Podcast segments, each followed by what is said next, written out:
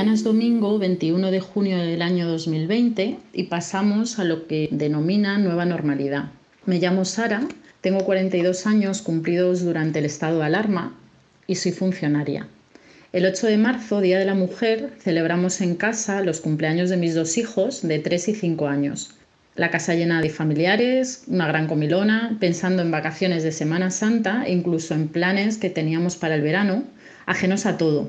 Dos días más tarde anunciaban que el miércoles 11 de marzo era el último día de cole y se decretaba el estado de alarma hasta el día 26. Todo era sorprendente, no nos dio tiempo a reflexionar qué pasaba, parecía una peli de ciencia ficción. Eran solo 15 días, bueno, en realidad 10 días laborables o 10 días lectivos para tareas del cole, así que ya nos apañaríamos.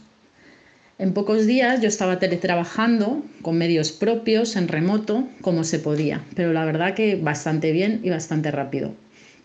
Mi sensación al principio era de exageración. Esto era una simple gripe, era lo que se escuchaba por todas partes, pero bueno, por seguridad sanitaria y yo como ciudadana y como servidora pública lo entendía perfectamente y lo acepté sin rechistar pero seguíamos pensando en Semana Santa, en los saraos y encuentros que teníamos organizados en el siguiente mes. Eran solo 15 días. Los grupos de WhatsApp echaban humo, con vídeos, memes, artículos sobre virus, opiniones, consejos, bromas. Decidí abrir y leer lo menos posible. Apenas he visto noticias en estos meses, había demasiados datos y muy poca información. Normalmente cuando quería estar informada preguntaba a mi padre, que está jubilado y continuamente conectado con sus tertulias y con sus redes sociales, y me hace los mejores resúmenes porque son objetivos y van al grano. Difícil sacar conclusiones y más sobre un tema sobre el que no tengo ni idea. Yo, eh, por acabar mi presentación, os diré que justo antes del confinamiento mi marido y yo decidimos separarnos y toda esta situación nos ha pillado bajo el mismo techo. Mi confinamiento tenía días realmente duros. Estar obligada a estar con alguien con quien no quieres estar en este momento, de quien no soporta ya ciertas manías o costumbres y con el que tienes que convivir 24 por 7. Sin duda ha habido días en los que he sacado mi peor versión, esa de la que nadie se siente nada orgullosa, y todo por tener cerca a alguien con quien no quieres estar. Por naturaleza soy fría y muy práctica. También soy muy positiva. He pasado momentos muy duros en mi vida y quizás por eso no me asusta que algo salga mal. No me sorprenden las malas noticias o las desgracias. Por supuesto las siento y mucho, pero enseguida levanto la cabeza y continúo. Por eso quiero contar aquí que el confinamiento para mí ha traído cosas muy buenas. Espero poder resumirlas a continuación. Me he dado cuenta que somos unos privilegiados, pasar la pandemia en el primer mundo con una casa, con dinero para hacer la compra, con luz, con agua. Yo hace meses me quejaba por no tener persiana en la cocina o aire acondicionado en la casa. Me preocupaba por el desgaste o el uso que tenía la casa con los niños. Me he acordado mucho de los que no tienen casa o las que la tienen pequeñita y sin luz. Mi casa tiene una gran terraza por donde todo el día entra mucha luz. Soy una privilegiada. Las primeras semanas empezaron los miles de tutoriales para hacer actividades diferentes con niños, para hacer rutinas de deporte, de yoga, de pilates desde casa, para cocinar riquísimos platos. Yo al principio me enfadé porque no tenía tiempo para poder hacer nada para mí misma. Logré un día hacer unos ejercicios de pilates, otro un masaje desestresante en la cara y alguna que otra receta. Sentí envidia, diría que sana, por la gente sin hijos que tenía mucho más tiempo para todo eso y más pero rápidamente pensé que era una privilegiada por poder tener tiempo para muchas otras cosas que no eran tutoriales. Por una parte, he desarrollado la creatividad más que nunca. Ha sido una creatividad diferente y especial porque va dirigida sobre todo a los peques, nuevos juegos, nuevos cuentos, invención de historias. Soy una privilegiada. Por otra parte, hemos cocinado más que nunca, en cantidad y en variedad. Con peques en casa no se puede comer cualquier cosa. He organizado menús semanales, compras semanales y hemos comido muy sano y variado. Los peques han disfrutado muchísimo como pinches de cocina. Puedo decir que soy una privilegiada. Hemos bailado más que nunca. Aconsejaban que los niños no llevaran vidas sedentarias y eso nos ha permitido hacer ejercicio y reírnos un montón. También hemos hecho manualidades y pintado con mil técnicas, muchas de las cuales ni, ni habíamos usado antes. He de decir también que he sido una privilegiada porque tengo una azotea estupenda donde hemos subido un día sí y otro no. Estaba prohibido y sabía que en cualquier momento podían cerrarla, pero ha sido mi bombona de oxígeno donde los peques podían correr y yo me estiraba. A veces cuando los helicópteros pasaban por encima, imaginaba que por un super megáfono nos pedían que bajáramos a casa, pero nunca ocurrió.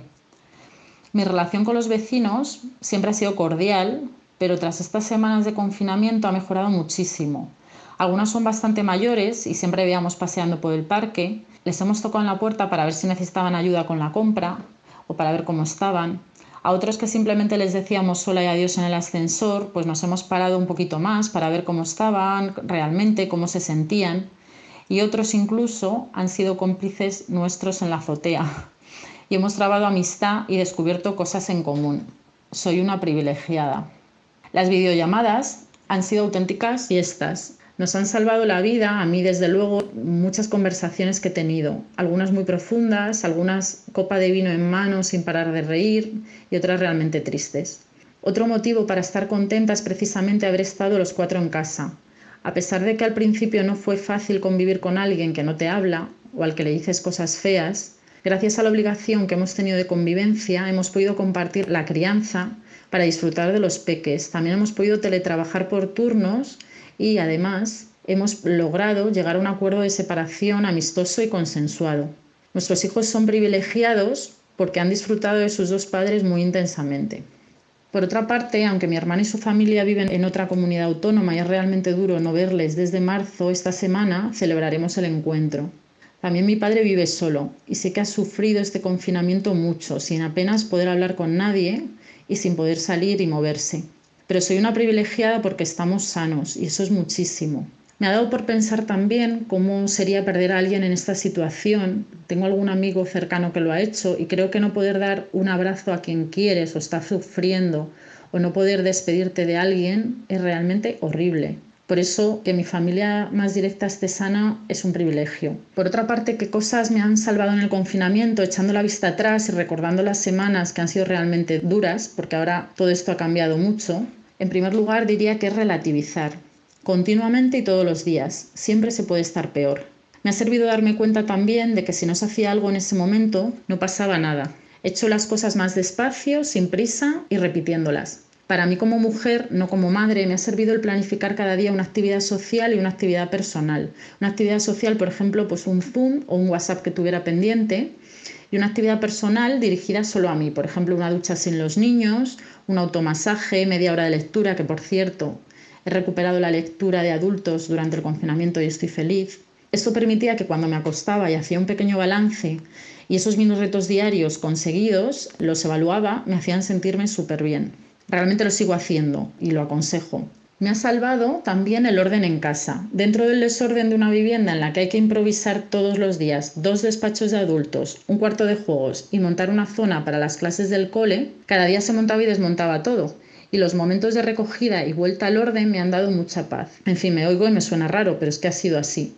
También me ha salvado hacer repostería con los niños. No soy muy golosa, pero hacer masas, mancharnos, galletas con mil moldes, esperar al horno, merendar juntos.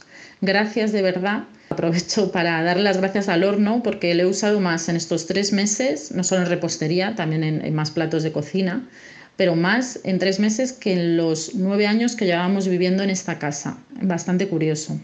Y por acabar con cosas que me han salvado, diría que nos han salvado la vida los legos. Mis hijos con 3 y 5 años recién cumplidos cambian de actividad cada 10 minutos. Te siguen allí donde vas, te piden que hagas esto, que les bajes lo otro de un sitio normal, por otra parte. Y los legos que les habían traído los reyes y apenas habían jugado, de varios niveles, varias cajas con piezas de mil colores, han sido el gran descubrimiento del confinamiento. Han podido estar entre tres cuartos de hora o una hora sin que se les escuchara y metidos solos en una habitación. Y eso para mí es magia. Gracias de verdad al ego. Finalmente diría, mi reflexión madurado un poco a lo largo de estos meses confinados, es que cuando volvamos a la verdadera normalidad con coles, con trabajo, con horarios, con citas, con prisas, en definitiva, y tengamos muy poquito tiempo de nuevo para nuestra familia, para los amigos, poco tiempo para el ocio, poco tiempo para el descanso, este poco tiempo va a ser de mucha calidad. En mi caso he llegado a estar saturada de niños en estas semanas y sé que cuando el tiempo con ellas sea muy escaso estaré 100% entregada a su cuidado, sin hacer otra cosa a la vez.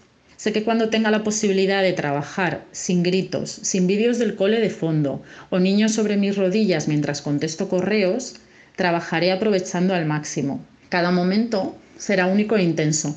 También sé que cuando esté con la familia y con los amigos en persona les escucharé, les tocaré más y miraré a los ojos mucho más intensamente y les demostraré lo que les quiero y les diré más lo que siento. En mi caso, esta pandemia y este confinamiento me ha servido para relativizar, para frenar un poquito, para agradecer y para disfrutar de todo lo que sí tengo. Por último, me gustaría decir que realmente queda muy poquito para muchas cosas. Muchas gracias.